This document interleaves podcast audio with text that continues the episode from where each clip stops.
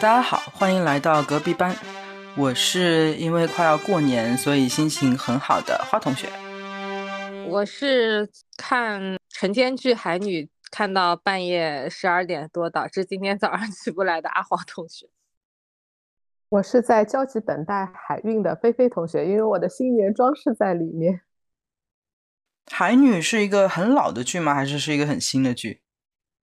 嗯，一三年左右的电视剧，很老的。因为我是很喜欢松田龙平，然后这个戏大概前前后后看了差不多大半夜的样子，因为很长嘛，所以就属于你睡前的一个心灵治愈剧。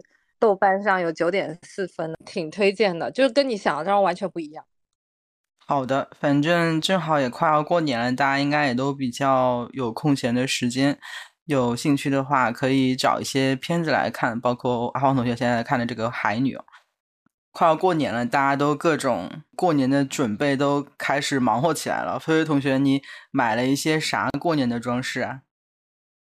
因为我家一年主要会为了节日装扮，其实就春节这一次，所以就会稍微搞得复杂一点，会有一些像花啊、门口的贴的那种符啊。还会挂一些灯笼什么的，嗯，这次其实是比较特殊，之前海运都很顺利，差不多两周左右都会到，然后这一次不知道为什么我们这批货正好被中国海关查验了，所以一直没有放行。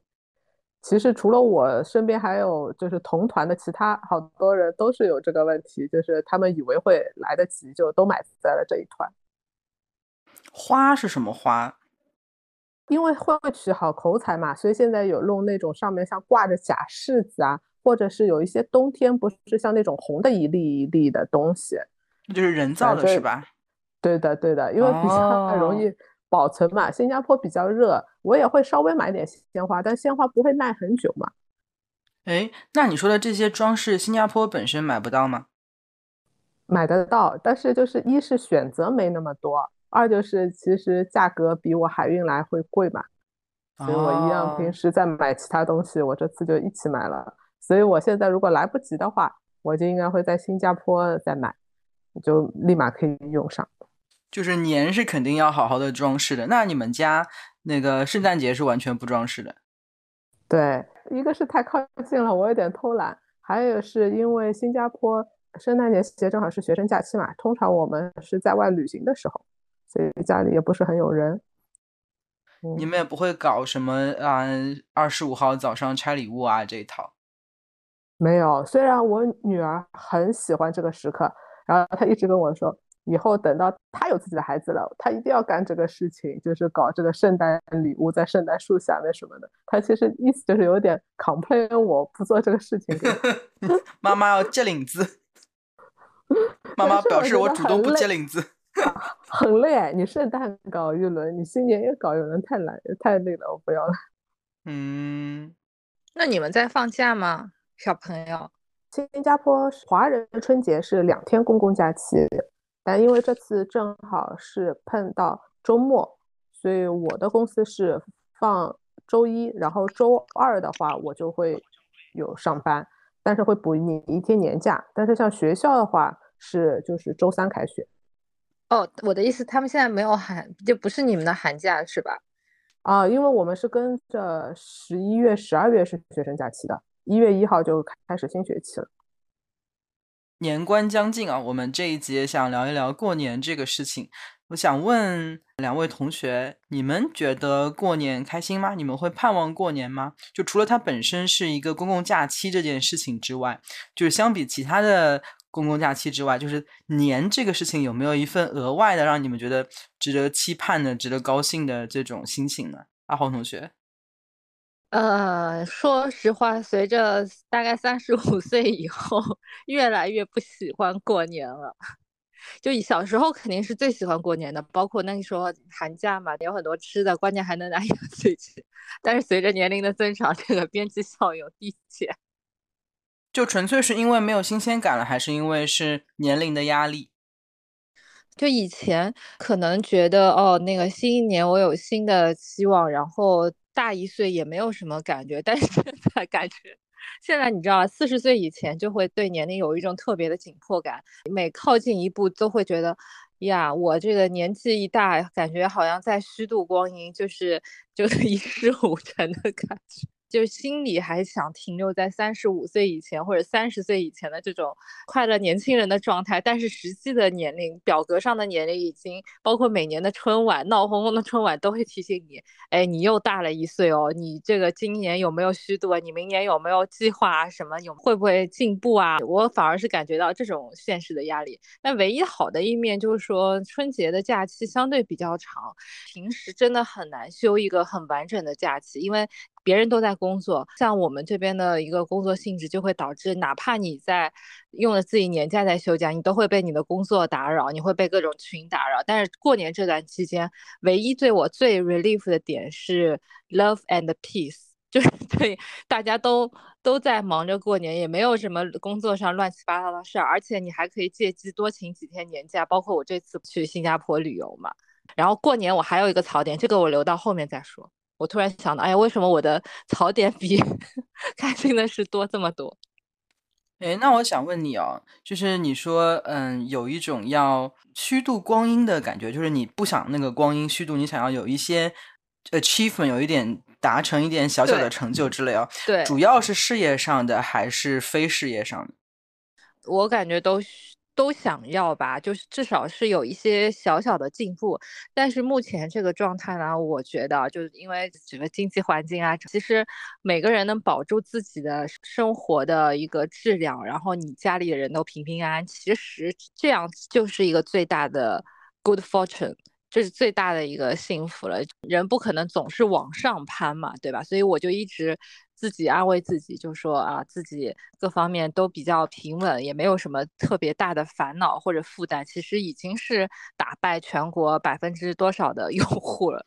对我一直在这样给自己洗脑，所以你的压力并没有说来自于要被催结婚生子啊那那方面的。嗯，对啊，就过了这个阶段，可能大家也不再不再催了，也不会为你招惹了，就默认你就是。这样，然后我自己嗯会有一些焦虑吧，但是也没有太太焦虑，因为你这个东西要是焦虑起来没完没了的嘛，很多事情不在你的掌控范围内的，所以我觉得可能维持现状更好。而且我一直有一个理论啊，从小到大，我觉得所有的事情，所有的假期都是它。将来将发生未发生前面那个 moment 是最好的，就包括放寒假、放暑假，大家都觉得很开心。但其实最开心的阶段就是刚放假的前几天，或者要放假的，就是刚考完试的这个期间，我觉得是最开心的。你们有没有同感？这个可以之后再讨论。会觉得最富有嘛？就是我有这么多的假期。对。然后后来你就看到他慢慢慢慢流逝，然后其实你也没干啥。是是，而当时是觉得哦，我还有这么好的东好事情在等着我，就是有希望的那个状态。但是不一定要发生，因为真的来了，或者真的到手了，可能不尽如人意，或者就有可能也被你浪费时间了。但是前面那一个。将发生未发生的状态 最美妙。我希望永远停留在过年前五天，而且过年前几天，就是事情啊，工作也不是很忙，然后大家都歇了一口气。就是我觉得前几天比过年反而更加更加解放。可不可以这样理解啊？就是其实小的时候可能因为要复习考试，所以那段时间很痛苦。然后大了之后，因为都在忙着上班啊，周旋于领导同事之间，所以也是很多烦恼嘛。所以我们盼望假期，其实更多的只是想要逃离考试的压力啊，上班的压力。但是当假期真正来临的时候，其实我们又发现那些假期的时间。除了拿去旅行，好像是完成了一件事情之外，如果待在家里面的话，就好像有一种无所事事，然后时光流逝的感觉，所以反而就没有了那一种逃离时候的那种规划的那种感觉，觉得说，哎，我其实也没干啥事儿这样。我觉得你总结的挺到位。这个这个其实也是一种卷，这个其实也是一种自己在放松的时候有另外一个声音在那边提醒自己说：“哎呀，我放松了，好像就是一种罪过的感觉。”有可能，我回头再体会一下，告诉你。那菲菲同学呢？你会觉得过年开心吗？我觉得我们家还是挺注重春节的，特别是来了新加坡以后。也有了我孩子之后，我觉得嗯，我更注重春节的，也会相对更有仪式感一点，因为可能是新加坡这里我们的公共假期基本上就是分布在各个族的自己最重要的那个节日和不同的信仰的人那个最重要的那个节都是放假的嘛，所以我觉得我们去庆祝这个春节也是对自己身份的一种认同吧，就等于我这个身份这个节就是对我来说最重要的，所以我要尽可能的。celebrate 啊，enjoy 这个 holiday，但其实说到我们这里假期其实并不长嘛，所以反而也不比平时生活要轻松。大家会利用每一天去聚会，像我等于就三天嘛，所以这三天我基本上已经都安排好了跟谁见干什么，也是不得闲的，并不是说是享受这个空闲，因为国内可能比较长，就确实是一个 break 吧。那你们那边华人社区的过年氛围是挺浓的，是吧？甚至别的族裔他们都会来参加这个中国新年的这样的一个活动仪式。是，其实这里因为华族为主嘛，所以它这个节日我感觉是全岛最盛大的一段时间，基本上是年前一个月我们就开始有陆陆续续的社区装饰啊，新年。开始有那种买年货的那种气氛，像我昨天其实就去参加了新加坡华族文化中心举办的这个新年活动。昨天我就看到也有那种西方人甚至其他族的人来参加这个春节的活动，更像大家互相彼此了解文化的一个机会。那你们那边是管这个叫做 Chinese New Year 还是叫做 Lunar New Year？Year？Chinese New Year 为主，所以他们都写 CNY 为主，但也会有人叫 Lunar New Year。我感觉主持人又要挑事了。我不想挑事，是美国这边有人挑事，然后就因为我们这边还蛮多商业的这种推广嘛，各种广告。就现在美国这边连双十一都会打广告嘛，然后到了。这个时间，他们当然也是要打广告嘛，就是每一个节假日都是一种消费主义的浪潮嘛。但是他们在这个时间打广告的话，通常基本上都会讲 Lunar New Year，因为他们想要一种表面上的正确嘛，这样子。嗯，那刚刚阿黄同学提到压岁钱呢，想问你们小的时候的压岁钱是归你们自己吗？还是大人会收走，说哎呀，我帮你保管这样？读书以前，我可能就没有金钱的概念哦。我妈很那个的，我有一只玩具狗，是就是那个迪士尼里面的，有点像那个 Pluto，它的背脊上有一个拉链。我记得我读书前，我都是压岁钱放在那个拉链里面的。然后我妈妈说啊，放在狗肚子里面了。等我这 基本上其实最后发现都被我妈拿走了。然后后面读书以后的话，就基本上还是我保管的。如果是金额特别大的话，我爸妈会给我存起来。但哎，那但是那个存起来的钱去哪儿了？哎呀，完了，估计 存到他们但后面，可能就是念高中什么的，大学还厚着脸皮拿过。那时候基本都是自己自己保管了，那还挺好的嘞。菲菲同学呢？我是从来没有保管过自己的压岁钱的，但是我是这么理解的，因为那个时候几乎别人给我的，他也会有自己的孩子嘛，我爸什么也等于要还给他。所以要让我爸收支平衡吧。哇，你好懂事啊！你好懂事啊！好体谅家长啊！天哪，那我就是一个不孝女。在更小的时候，我肯定是不记得了。然后等到有金钱概念了之后，应该就是上中学的时候，压岁钱应该就都归我自己了。但是我是我是没有零花钱的，所以压岁钱我会拿来花一整年这样子嘛。然后基本上都变成了我的抽屉里的盗版 CD。然后我有一个很不好的点是，我会计较哪个亲戚给的多，哪个亲戚给的少。然后如果有亲戚给的少的话，我会记恨他，而且记恨了很久。我记得有一年，有一年有一个亲戚给了一个非常非常小的红包，不知道为什么，他也觉得有点有多小？他二十块吗？五十块吗？一百块好像是，就是我们小的时候。最开始最开始可能是一百块的，就是在我们很小的时候嘛。然后后来应该两百块了，蛮长一段时间。然后到后来就基本上，如果是真的是那种很近的亲戚的话，就会到五百。六百那种，然后等到我大概最后拿压岁钱的那一些年头，真的有钱的亲戚可能会给到一千这样子，然后他可能是在给五六百的那个年代给了一百，就是你可能至少要给两百这样子嘛，然后他给一百之后还他也觉得有点少嘛，所以他就另外给了我一一大份。旺旺大礼包，里面都是膨化食品，然后就非常大一包嘛。可能他就觉得说，就是小孩收到这个东西，可能也会很开心嘛。但是作为一个势利眼，我当然觉得说，哇靠，你拿这东西打发我，我一整年的开销可就指着这个红包了。你你那时候多大？你初中吗？应该挺大的，因为应该已经到了流行大概两百五百红包的那个年代了，所以应该是挺大的了。对。你们小时候红包金额是不是应该也这样差不多啊？差不多。然后我倒没有嫌贫，但是我挺爱富的，就是 我有一个一回事吗？没有，人家给我少，就这个东西，那我很拎得清的，就觉得这个东西是一个是个 plus，对吧？人人家不欠你的，那不给你又咋地，对吧？你能把我咋地？但是如果给的多呢，我就会。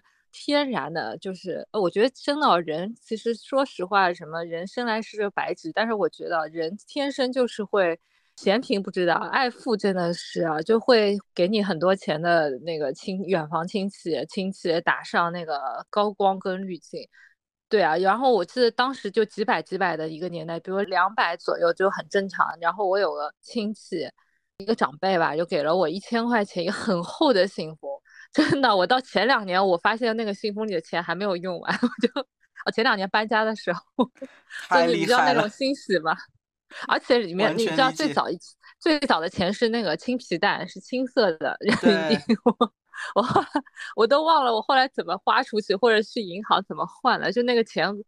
呃，上海话叫擦锅里醒了，就很新很新的青皮带还藏在你的抽屉里，我觉得哦，好开心啊！而且我没有那种存银行的习惯，基本上都是现钞，你知道吧？像像土财主一样 藏在自己藏在自己身边的。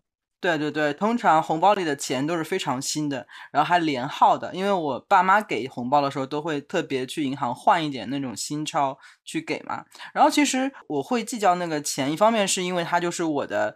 收入嘛，我没有其他，我不太有其他收入。另外一点就是，我们家也是，就是跟别人啊有这种交换的概念嘛，因为大家都是独生子女，然后我的那些堂姐啊、表兄啊这些的，大家基本上也都只有一个小孩，所以基本上大家就是搞个热闹，然后我们给他多少钱，他们给我们多少钱，这样子就是会还蛮约定俗成的。所以我也是觉得，就是在这个约定俗成的氛围之下。如果特别给少了，有一点点奇怪，就是这方面我的心理跟菲菲同学有点像啊，就觉得替我爸妈觉得说，哎，我爸妈多给了，但是呢，但是呢，收还是我收，我代表我们家收了，但是但是这个这个入不敷出的，我也还是要感叹一下来说，嗯，这个这个欠账了这样子。那我想了解一下，接下来你儿子开始收红包了，你准备怎么安排？还有在美国这个红包是？像国内一样给的比较多呢，还是像新加坡？可能你也知道，就是给的是很少的。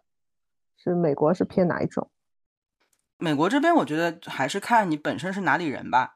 就我们家的话，主要是跟我老公那边的话，他们那边的习惯其实是他们就给个二十块钱的，就是他们如果在国内的话。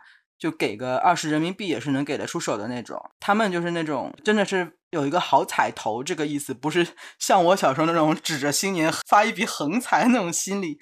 包括当时我在香港工作的时候，过完春节的假期之后去第一天上班，那些公司里面的高层都会准备很多很多红包，然后我们这些小朋友就会跑到他们的房间门口去排队，然后一个个去领红包。先来先得，然后领完即止嘛。但是在放假放春节假之前，其实是他会专门找一两个小朋友说：“你去给我换一点钱过来。”然后他给他换一打二十港币这样的，然后让小朋友帮忙一个个个塞塞塞到红包里面去这样子。然后我还记得有一年当时去看那个香港，他们街头会有那种免费的报纸嘛，然后免费的报纸上面会有那些什么新年运势，香港也很喜欢讲这种东西嘛。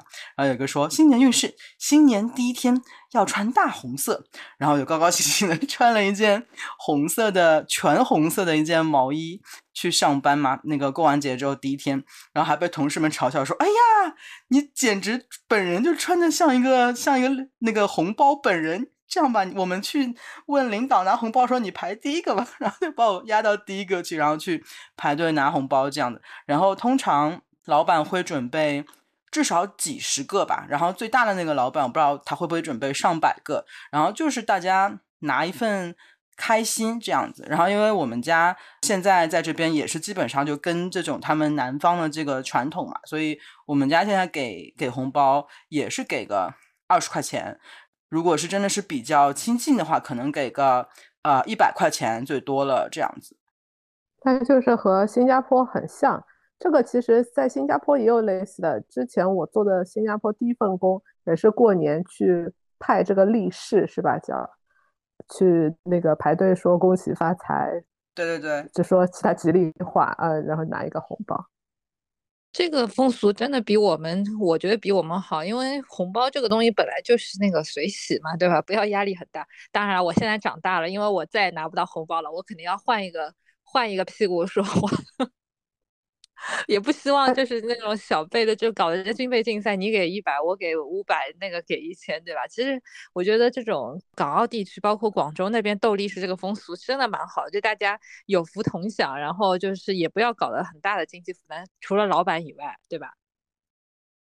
哈哈，除了老板以外，那阿红同学，你知道吗？在新加坡其实是这样子的，他们不是按长大的年纪，他是按你有没有结婚的。只要是没有结婚的人，就是继续是收红包的那方。那你要给，你是要给我红包？对，按理是，如果 就是按照本地道理，我是要给你红包的。谢谢。不不过这里就是除了给呃没结婚的朋友啊，或者是兄弟姐妹，还要给父母的。这里正常的是给父母、给孩子、给没有结婚的兄弟姐妹。但是新加坡也挺晚婚的，那不是搞得很多这种三十三十大几的人都？难道他也父母还要给红包是吗？对对，但是会尺寸会稍微不一样，给父母的会偏多，给自己的孩子也会偏多，但是多跟国内的尺寸不能比的。其实通常靠近年了，这里还会有一些报纸会有今年的指导价，就比如说你给 对大大概有一个指导价。比如说给 邻居的话，给邻居的小朋友，对，给邻居小朋友可能就八块这样子而已。所以我们这里喜欢换多两块。乌托邦社会哦，我觉得，就很透明的。等到我也约了，就是银行去取新钞，会取一些两块、十块这样子。但是国内来的在这里过年的人会相对给的多一些。你如果收到一个本地的隔壁邻居给你孩子一个六块八块是非常常见的，甚至有两块，最少得有过两块。那你会帮你女儿把她收到的那些红包存起来吗？对，就是按照我小时候的方式，都是没有给她的。但是我女儿是一个本身已经有钱，而且是要什么都有什么的人，所以对她来说，她也不是很 care 这个东西。哦，我前两天刚好去银行办事，然后已经给我儿子开了一个银行户口了。之后就会打算把他收到的各种这种利是都给他存起来。但是户口开好了，利是还没有存，利是还在我们手里。然后因为我们平时都没有花现金，都没有拿现金的习惯嘛，所以 偶尔家里面要用个什么现金，就说哎呀，先把他的红包钱垫着，然后 垫完之后也没有给他还回去。所以现在搜发他的户口上面。就是刚刚开户的时候给他打了一百块钱赚，还没有任何的增长，然后他的账面也非常的混乱，可能也的确等到那个小孩他自己有这个概念之后，才说妈妈这个钱是我的，你要给我存好，可能我们才有动力真的给他去好好的存这样。不过户口已经开好了。那说到各个地方不同的习俗，我记得当时在新加坡的时候过年，我印象最深刻的一个习俗是。捞喜是叫捞喜嘛，是吧？就是很多人围在一个圆桌面，然后他们拿一些鱼生，然后一些下面垫了各种萝卜丝的一盘东西，然后大家 N 双筷子进去一起插，然后把那东西捞的 半空中捞的老高，然后捞完之后就是一副非常狼狈的样子，然后大家都很都很开心，这样子是叫捞喜吗？叫捞鱼生，就是其实我嗯现在知道是福建的一个传统，所以在福建菜馆里面过年也会有捞这个的，是哦因为鱼生是建传到这边的这里来的。时候也有，广东顺德地区捞鱼生，哦，就可能是靠那一片的吧，就是他们的习俗过年他。们的口彩是什么风生水起，嗯，就是边说吉祥话边捞的嘛，不是要边说各种那个吉祥话就开始变得乱七八糟的场面。对，他其实把你们东西放下去，它把东西放上去也会有一个过程，就是它有一些呃，对对吉祥话炸成的金色的那些嗯小的东西，它放的时候你要讲一句就相关的一个什么金玉满堂之类的那种吉祥话之类，然后捞完之后，我 其实这东西还蛮浪费的，不过是个习俗啦。然后捞完之后，大家最多就会把那两片鱼生夹到，然后剩下的萝卜丝什么就在那边没有人吃。嗯，有时候也有吃，有时候也有看情况吧。有些人是说不爱吃那些，呃，这里最那个常见经典的话就会说话什么，对吧？一直要说发话什么，就那几个字。对，就是非常的明目张胆的那种我要赚钱的欲望，这样子跟大家表达恭喜发财啊、发啊什么啊之类，感觉也是，的确是好像就在中国的文化里面蛮独树一帜的，这样就是非常的大大方方的说我要发财，然后祝你也发财，大家一起发财这样子。那你们在过年的各种习俗里面，还有一些什么特别喜欢的或者特别不喜欢的习俗吗？或者是过年要做的事情里面？我先来说吧，就我刚刚想吐槽的一个点，是我肯定是讲 不喜欢的东西。虽然我是一个 E 人，但是我对有一个事情就是很抗拒，就是发过年拜年短信。我想问一下，你们有这个习惯吗？就有的人是群发的，有的人是逐个发的，就你们你们做这种事儿吗？我是从来不主动做的。然后如果我收到的话，我会判断一下它是群发还是独发。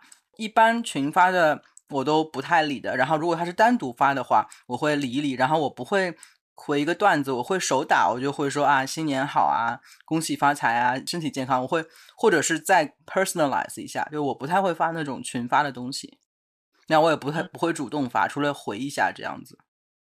以前有一个男歌手叫好好什么来着，就是群发的我不回，然后这首歌有一年还上过春晚，我觉得那个首歌挺唱出我的心声的。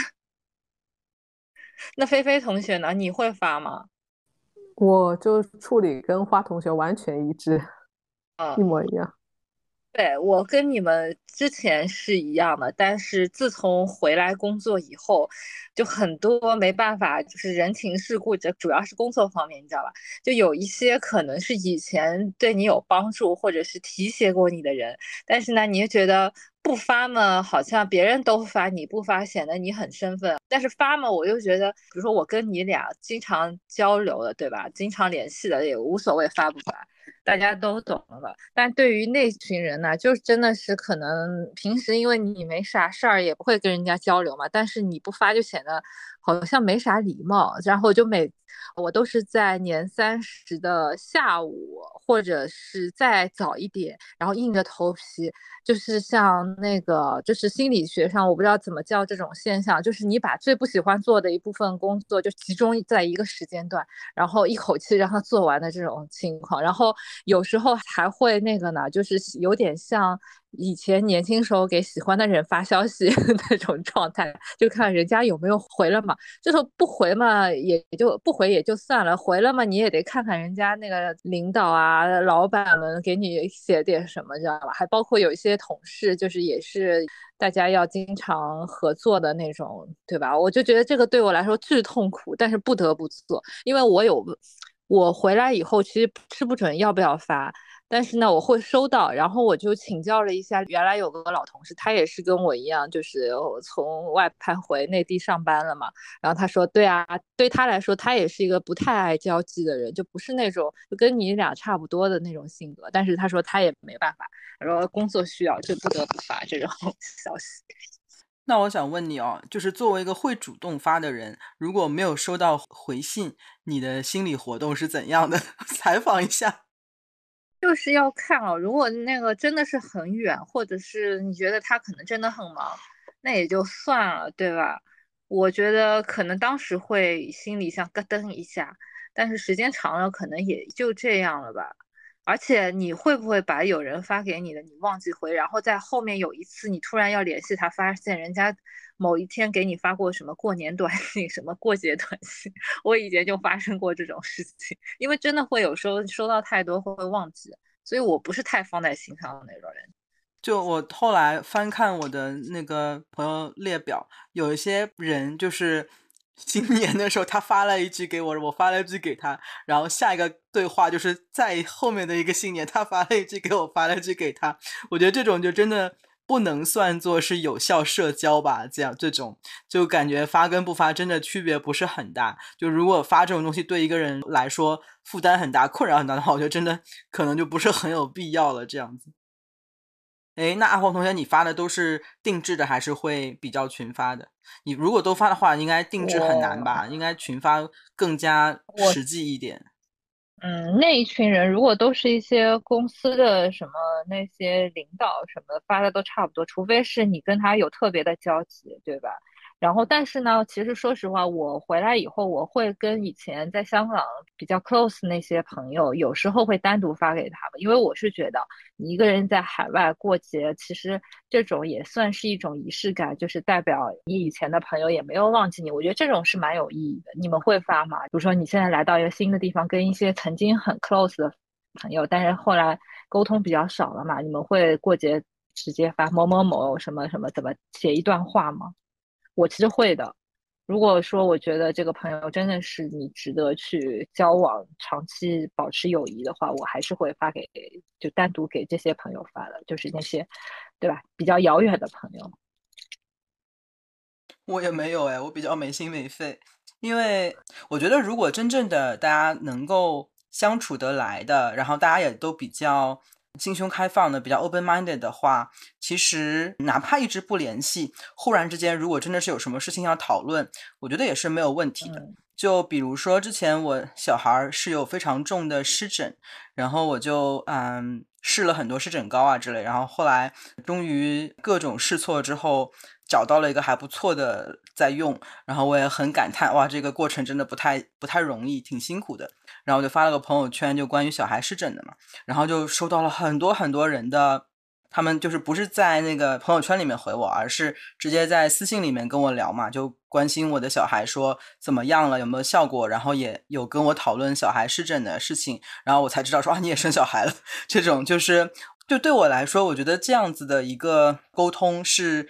就是我们是在进行一些实质性的一些讨论，然后顺带有更加重温一下我们以前的交往的那种感觉。当然，我觉得如果趁过年的时候有这一个时间跟能力去这样呃重温一下以前的过去这种交往，我觉得也挺好。但是如果仅限于说啊新年快乐、身体健康、恭喜发财，然后对面也回了这句话，我觉得这个就是没有意义。但是如果你发过去问候远方的朋友，然后是一些比较。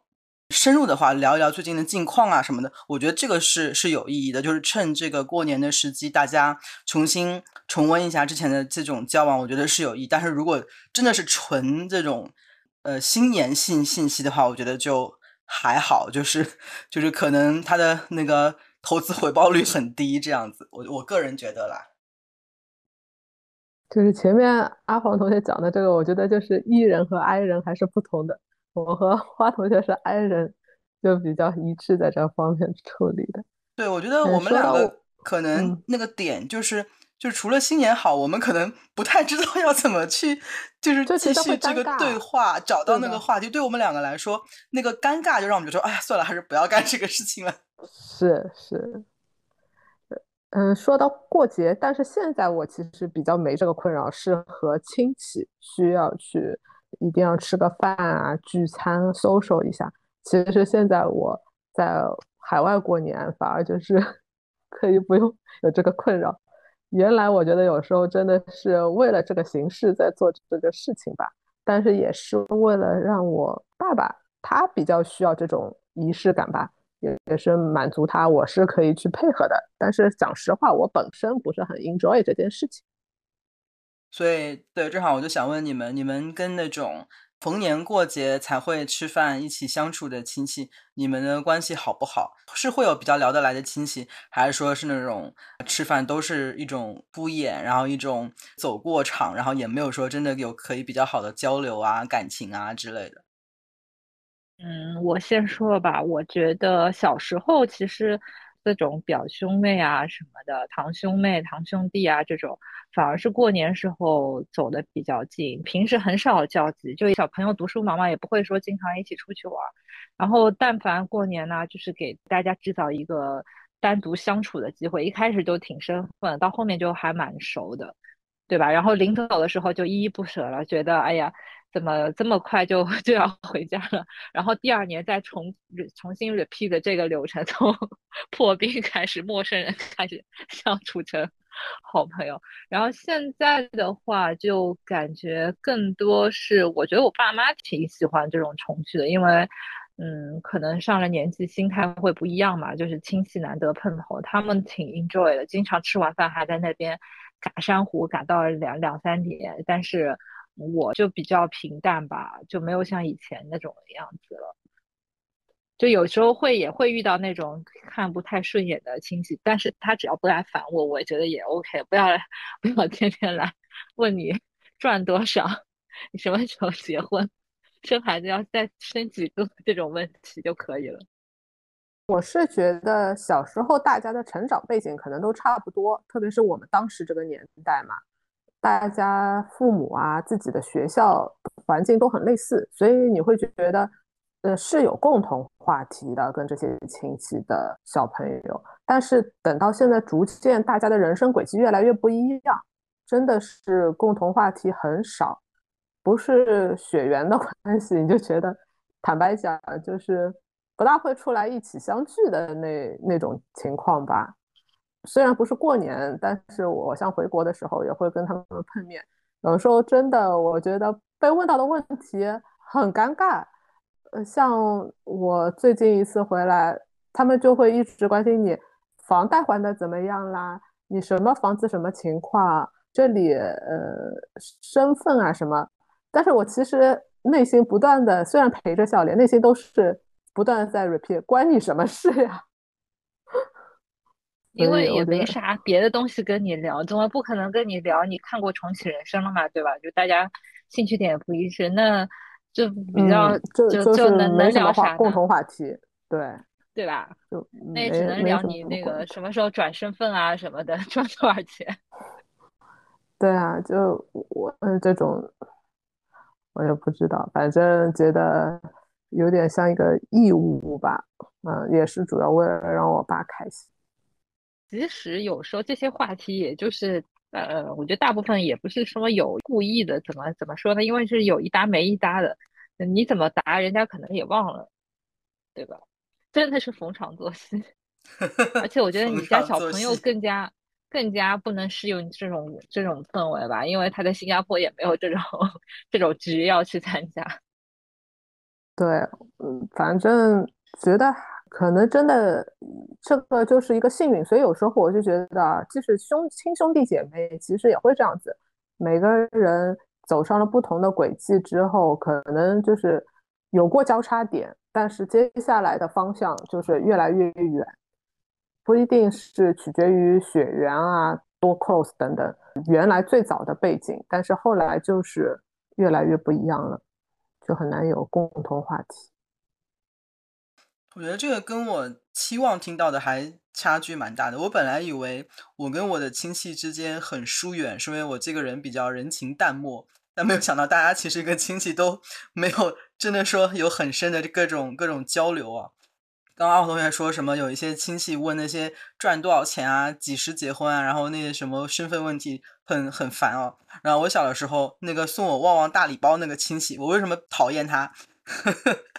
就是因为就是我我小时候，呃，我们在过年吃饭的时候，他会隔着整个圆台面那么大一桌，十几个人的这样一桌，他会隔着那个桌子问我说：“哎呀，你现在多重啊？有没有一百二十斤啊？”然后我就觉得好烦啊，就是就是男的吧，女的，呃，他们他们夫妻就是那个男的负责送旺旺大礼包，女的负责问我多重。就我觉得，在小孩出来考大学啊、上班啊、工作啊、催婚之前，他还有这个绝招，就是问你多重。然后我我真的是非常的恨这个问题。然后我不记得是因为这个问题我先恨上他的，还是旺旺大礼包我先恨上他的。反正我就不太待见他们他们那一家。我觉得旺旺大礼包也就算了，对吧？当时那个大家生活条件都差不多，但是问多少重真的很冒犯人。你聊啥？纯属不会聊天啊，或者是纯属恶意聊天，我觉得，我觉得是恶意。对，哎，你你放在任何局面，你问人家有没有一百二十斤，除非是我们俩之间很熟的，打你开涮了，对吧？比如说你曾经一百八十斤，然后你现在看到你觉得你瘦了，我说你现在有一百二十斤吗？我觉得这种也就算了。但对啊，如果你以前一百斤的，然后说哎，你现在是不是一百二十斤了？对啊，恶意聊天。对，真的是因为他自己也是养了个女儿嘛，比我稍微大一点点。就是这种青春期的女生的心思，其实哪怕你不养女儿，你应该 也知道吧？因为她本身也是个女的嘛，是对啊。哎，我真的是无语。然后这个是因为他们是在上海的，所以每一年基本上逢年过节都会见一面嘛。然后我就从小到大也就一直不不怎么喜欢他们那种。然后我有还有相当一部分亲戚是不在上海的，因为当时爸妈那一辈，他们还蛮多人是到各个地方插队落户，然后最后没有回上海嘛。然后我其中有一个表哥是一直在南方的，然后我从小没有见过他几次，但是后来我去香港工作的时候，就离他比较近，就啊有机会就见了几次面，然后就跟他非常的觉得有缘分，就聊天聊得非常的好。可以聊到很深入的，就是像聊重启人生这种话题，也是可以聊的那种那种感觉。我就觉得这个真的是很神奇，就是你每年都会见面的亲戚，但是是非常的聊不来，跟你真的偶尔才见。我可能这辈子总共加起来见到他也可能不会超过十次吧。但是他是那种我之前有事情，我就会直接岳阳电话过去找他，然后。听听他的意见，听听他给我参考的这样一个角色嘛，就是我会觉得他是真的一个表哥，因为我没有亲兄弟姐妹嘛，就算是有个哥哥的感觉在在那边，哪怕我们见面见的很少，我觉得很神奇。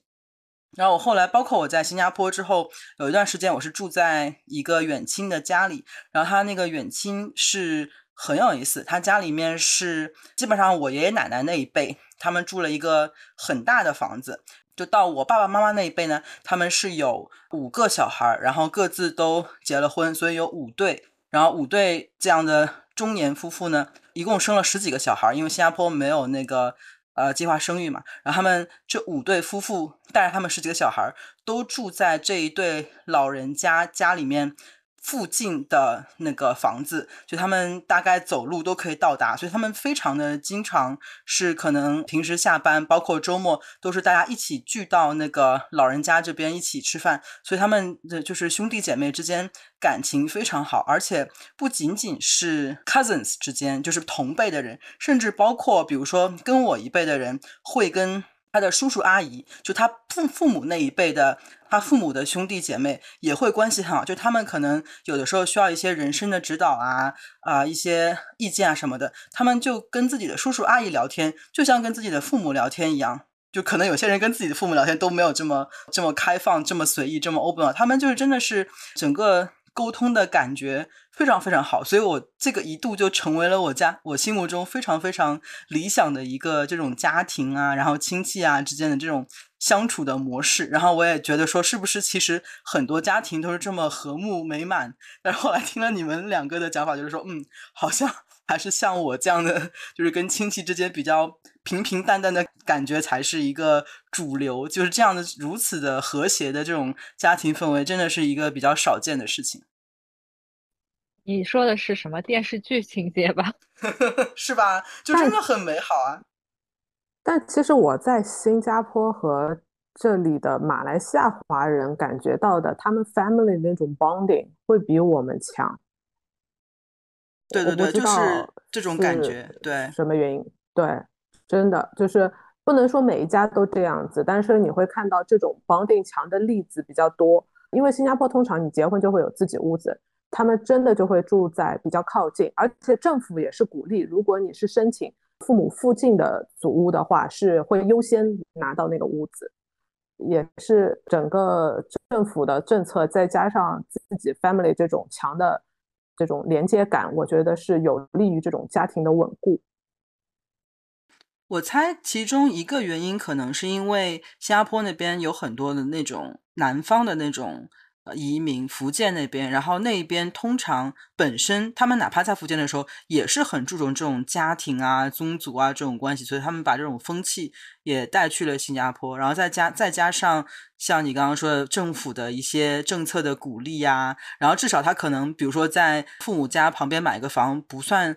是一件非常难的事情，至少在他们那个年代，所以也就促成了这件事情在主观上、客观上都比较能够做成这件事情。然后他们有了这样的条件之后，在一路维持比较好的关系，也是一件更加简单、更加 easy 的一种一种情况吧。这样子。好，那我们讨论一下年夜饭吧。你们今年的年夜饭打算在家吃还是出去吃呀？哦，应该还是在家里吃，就是说正正三十一般是在家里吃，然后后面几天什么亲戚聚会什么，就还是在外面吃，跟跟前两年没什么太大不同。所以你爸妈已经开始拟那个年夜饭的菜单了吗？主要是这个我我妈在想，然后因为这个小小的。凡尔赛一下，就是单位是有一个福利，就是可以去订那个我们食堂自己做的那个那个年夜饭的大礼包，就是那些大菜、荤菜或者是一些凉菜，他都给你预先制好的，就是你自己花钱就能买。所以其实这个也是 给我妈妈减负了不少。哦，听上去还不错哎。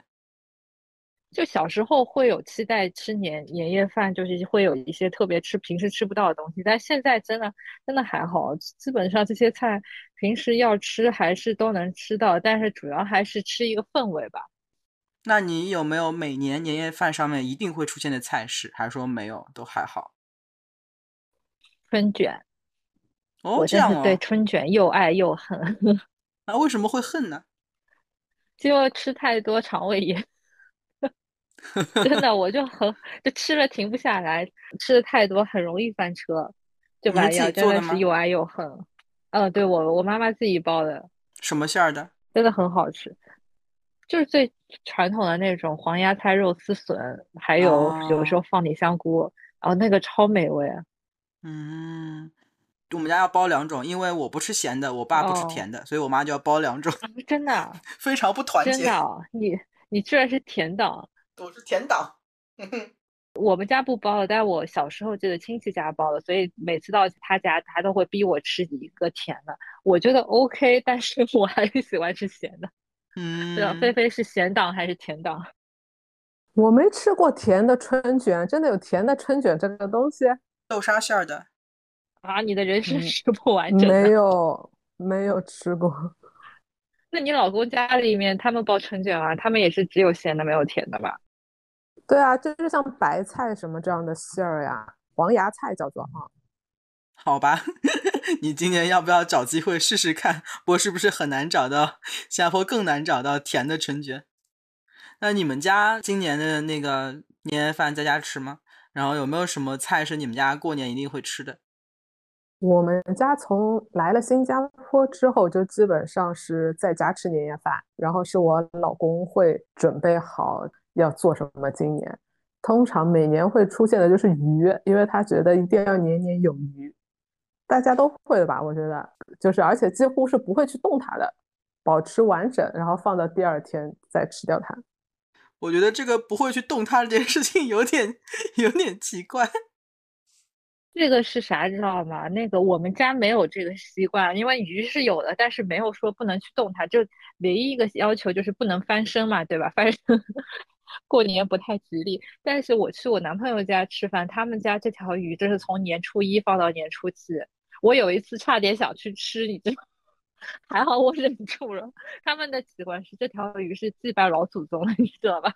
我差点把他们去祭拜老祖宗的鱼给给破伤。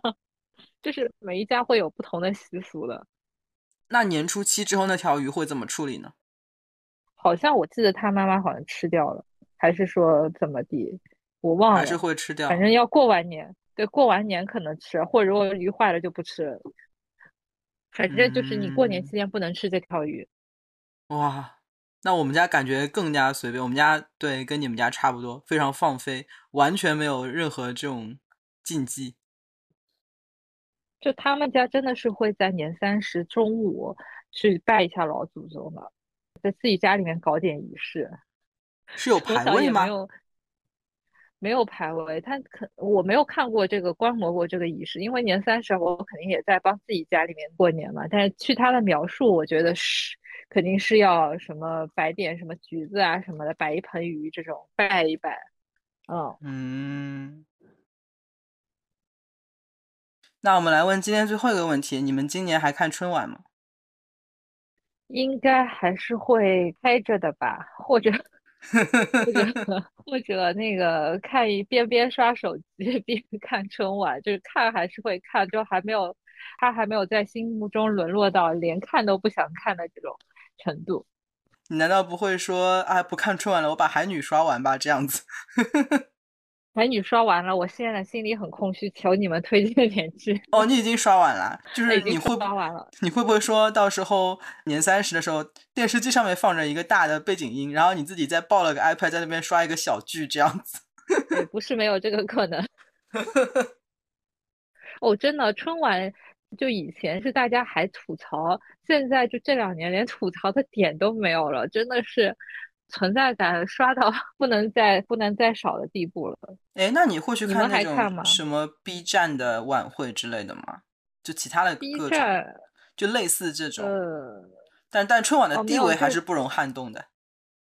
对对，因为他那个嘛垄断了嘛。B 站的那个迎新晚会我还是会看的，我觉得比春晚好的好了十个芒果卫视吧。但是不会在大年三十那天晚上看，可能之后再找时间看。嗯，对，哎，我觉得哦，你说春晚这么多年，为啥不改革一下呢？其实全国这种，我想各个地方台那种文艺骨干啊、有创意的人多去了，上面的人真的是装着揣着明白装糊涂吗？就还每年弄一套越来越无聊、越来越 boring 的东西，就哪怕他所谓的那些仪式感，也变成很僵化、很套路的那些东西。就你像语言类的节目根本就没法看，然后也就剩下一点歌舞，歌舞每次都是从什么所谓的中华民族文宝库里面抓一个要素，觉得前年是什么《千里江山图》，对吧？什么哪一年是朱鹮？就这种东西，我觉得是炫技类型大于它的文化意义所在的，真的是很无聊。连虎年连小虎队都不请，不是今年会不会请成龙？虽然我也很讨厌成龙，是小龙可以的。这个我有话要说，我觉得是因为你不是他的目标受众。像春晚，有些人是很喜欢看的，比如说我女儿，她对春节的一大期待之一就是可以看春晚。对，而且她是年三十看了以外，年初一有时候有重播嘛，有些朋友来什么，我们就可以可能有点过年气氛，就会开着那个重播。我女儿还会津津有味的看，因为我觉得这个春晚对她的认知来说。很简单粗暴，就是好像可以乱笑，就是他不管有没有文化，他不管这个笑点其实是不是某种程度，再想一下是很尬的。所以针对我女儿这种认知水平的人来说，春晚是一档好看的联欢晚会。我觉得你这句话杀伤力好大。对啊，你女儿说我好坏也是五年级的小大人了，你。哎，他喜欢看什么节目？也认真的跟你探讨。他一是会看那种，一是他会看那个炫技。你讲到炫技嘛，是因为他平时接触的没那么多炫技。比如说像我们当年搞奥运会那种大的人仗啊什么的，就是对他这种没见过这种大人仗的人来说，没见过世哦面的人，对，就是是一个哇哦，就是因为外国很少人能搞出来这种阵仗。没没见过世面的老外，你对，外国外国人，你你女儿鉴定完毕。然后相声语言类他也不喜欢看，因为有些笑点就是很简单粗暴的嘛，就是好像哈哈哈哈这样子一过，但是他不想哦，这个东西是不是很歧视女性，什么都不是在他的思考里面嘛，或者说是那种很旧这种什么老人观念啊，怎么他不去想到那一层了，所以他他是很喜欢的。他有吐槽过春晚的配色非常的大红大绿，有乡土气息吗？他他会注意到这一点吗？他没有哎，他没有，嗯，他好像虽虽然他应该是平时颜色感觉还是不错的小朋友，他可能还在想颜色，还在 explore。对，我想说新加坡也是五种风格五彩五彩缤纷的呀。他如果在北欧长大，他肯定会觉得你们吵死吵死了，怎么这么多乱七八糟花都在怼在一个屏幕里面？但新加坡本身也一种就是五彩缤纷的，奇吧，啊，也是一种风格哦嘛，，猎奇猎奇。对，你女儿就是属于海外那个谁主持人说的，各位什么海内外的那个华人华侨，港澳台同胞。你们是你然后我我负责类受众，我负责的角色就一直跟他介绍，哦，这是个什么明星，他有名吗？我女儿每次考我的就是他有名吗？他有多有名？因为他一个明星都不认识。那但是你很多明星你也不认识，现在出的这种对吧？对对对，我觉得你新的我也看不看偶像剧，你也不会认识的。是的，就靠一些老牌的还撑。今年我挺期待，可能会请有点繁花的人进去的。我看辛芷蕾好像会演什么节目，但我估计也是演北方人吧。我是记得去年还是之前，就他们也有请一些现在比较当红的那些电视明星，只但是他们请去之后都是让他们唱一首歌，就会觉得说，嗯，他本来也不是唱歌出身的，他就真的就是 literally 露了个脸，就也好像没有说有一种不说一加一大于二吧，就一加一等于二的效果都没有的那种感觉。我觉得这个就是春晚被吐槽的点之一。他而且每年都会想要贴近年轻人，但是就是像你那种长辈来说，这种网络段子的感觉很违和。就包括以前请的那些流量的明星嘛，就他觉得会有很多年轻的粉丝啊、小鲜肉啊，对吧？年轻的那种粉丝会喜欢，但是就像你说的，都很尴尬的，就露一个脸，然后粉丝尖叫一下，哇，我家哥哥好帅啊，然后就没有然后了，他就没有很好的融融合在这个整个一个氛围里。挺没有意义的，不像如果说你能把你家的那个就所谓的爱豆明星融入到你的小品或者是某些环节，我觉得会更加有意思。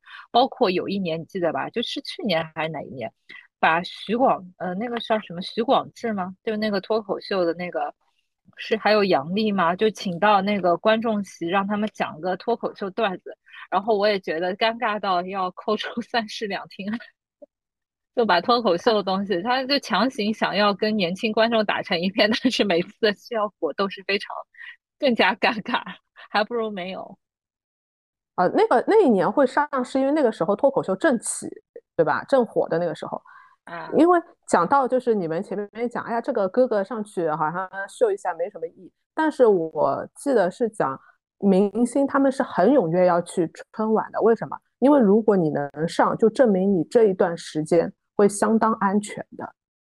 它像一个就是你很红 证的一个钢印一样，你知道吧？他们就是要求这个认证的效果。好吧。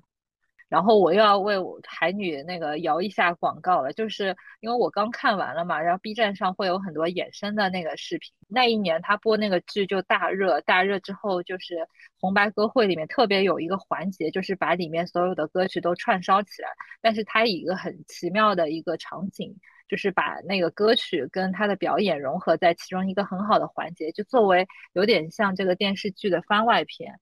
但是我觉得人家就融的很好啊。你如果说要引引用人家的这个电视剧啊，或者这种大热的那种 idol 啊什么的，他都是会让那个 idol 有自己的那种特色，但是在整个节目里面也不违和。但我感觉我们这边就真的有点奇怪了，就感觉就给 idol 换一件马甲，换一身大红的外套就就上了，就露个脸，That's all，就很。哎，就没啥创意，就感觉就是 为了点缀这个 toppings，你知道吧？就根本就不是主菜。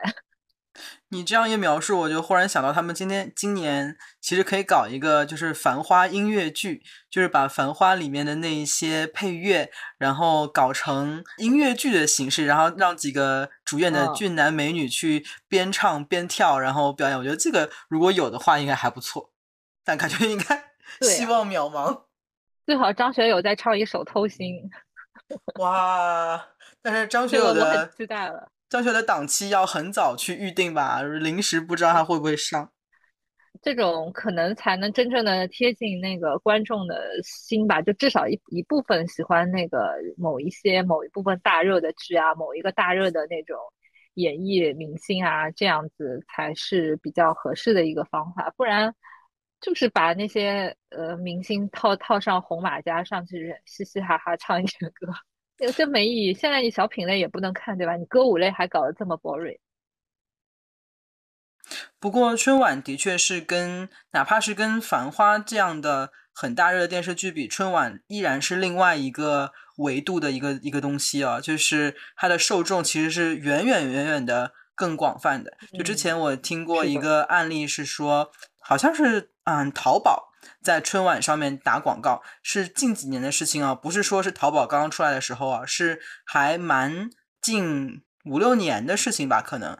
然后淘宝在春晚上面打广告之后，淘宝瘫掉了，是因为有比他平时习惯的用户数量远远远远高的那一些用户，新用户。涌了进去，然后导致淘宝都瘫掉了。所以，哪怕淘宝的体量跟春晚的受众相比，春晚可能也依旧能够胜胜出的话，那其实如果繁花啊什么这一类，我们觉得非常到处都在讨论的东西，其实如果放到整个中国的文化环境里面去讲的话，可能也只是很小很小的一个角落这样子。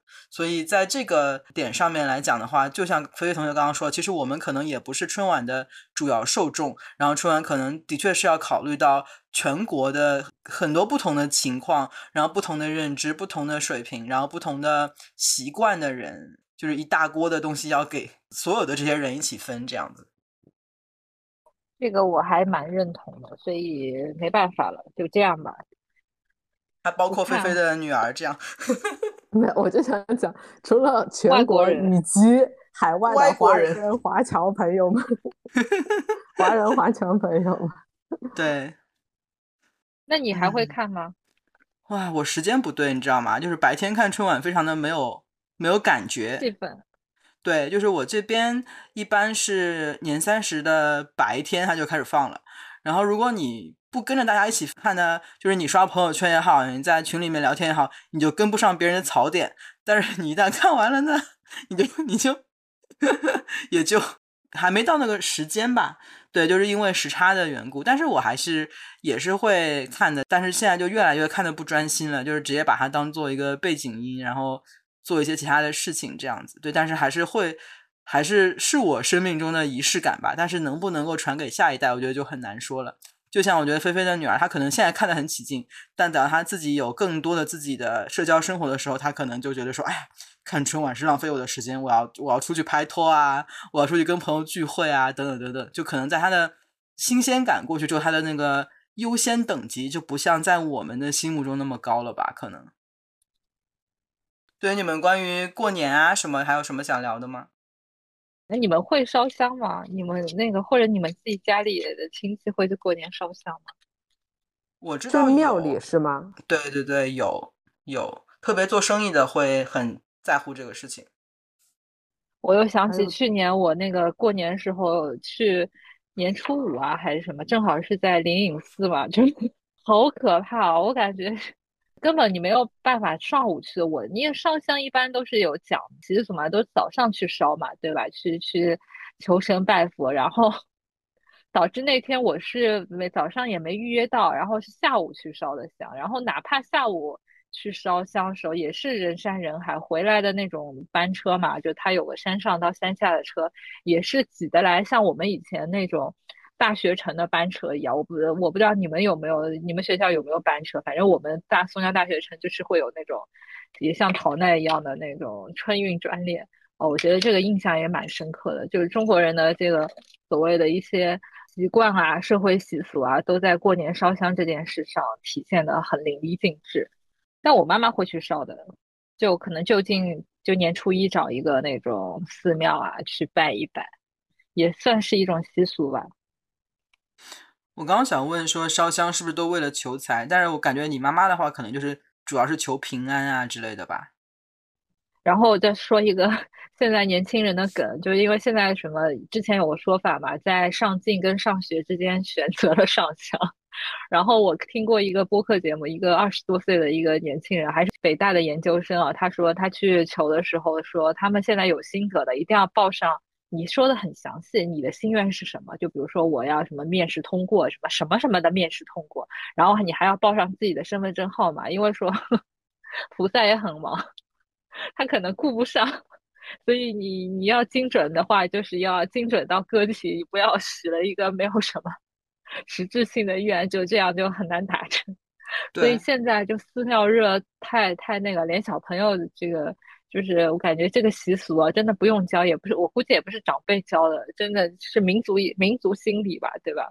民族的文化心理就导致了这个烧香的传统，特别是过年，这个寺庙是最热闹的地方。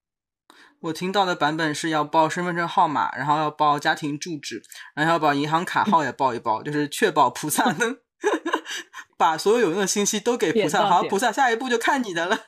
点到点到位。那今天很高兴在过年之前跟小伙伴聊一聊我们从小到大过年的这种感受啊。不知道这一期能不能够在过年之前剪出来，能够听到这里的听众呢？哇，你们都是我们的太忠实的听众了，非常感谢你能够听到这里啊！然后希望每一个人都可以在新的一年里面身体健康，然后能够平安顺意。也希望你在新的一年里面继续收听我们的节目，能够订阅、分享、转发给我们评论。那感谢你的收听，我们下一次再见，拜拜，拜拜，拜拜。